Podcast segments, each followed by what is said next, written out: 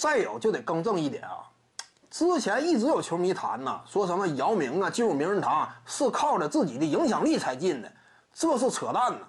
姚明进名人堂，那这是堂堂正正凭借自己在赛场之上取得的客观成绩跻身的名人堂。这话怎么讲？姚明有没有机会啊？以特殊贡献者身份，靠着自己的名气往名人堂里进呢？有机会，但是姚明亲口拒绝了，他要进就是以球员身份进，对不对？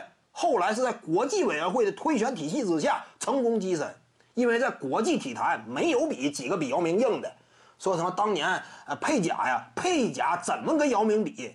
佩贾个人层次远逊于姚明，团队成绩什么夺了个冠军呢？龙套冠军也算呢。看没看到当年独行侠呀？二零一一年呢，总决赛佩贾场均登场时间五六分钟啊，这个冠军你也提一下啊。说白了，你别说佩贾的冠军不太值得多谈，就是一一一年独行侠。基德的冠军呢？这个更多就是生涯相对圆满一些，你都很难说啊。是至于你什么荣誉构成有多么重的分量，你这话谈不到啊。姚明是堂堂正正靠着自己的赛场影响力，以国际委员会推选的身份，正八经进的名人堂啊，跟名气一点不发生关系。为什么？抛开名气，就是拼硬实力。国际赛场之上有几个比姚明硬的？几乎很少吗？你这个进名人堂不是堂堂正正啊，靠名气了。说什么姚明靠名气，人家一点没靠名气，所以你看什么？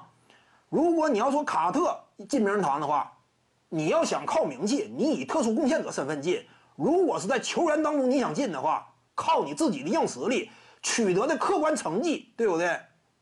有那么句话吗？一压当行人，同样都是职业球员呢，你靠什么立得稳？成绩说话。再者一点呢，如果你认为姚明。他在北美委员会的提培这个推选体系之下，他的荣誉都不行的话，姚明五次入选最佳阵容，两次二阵，三次三阵，卡特只有一次二阵，一次三阵。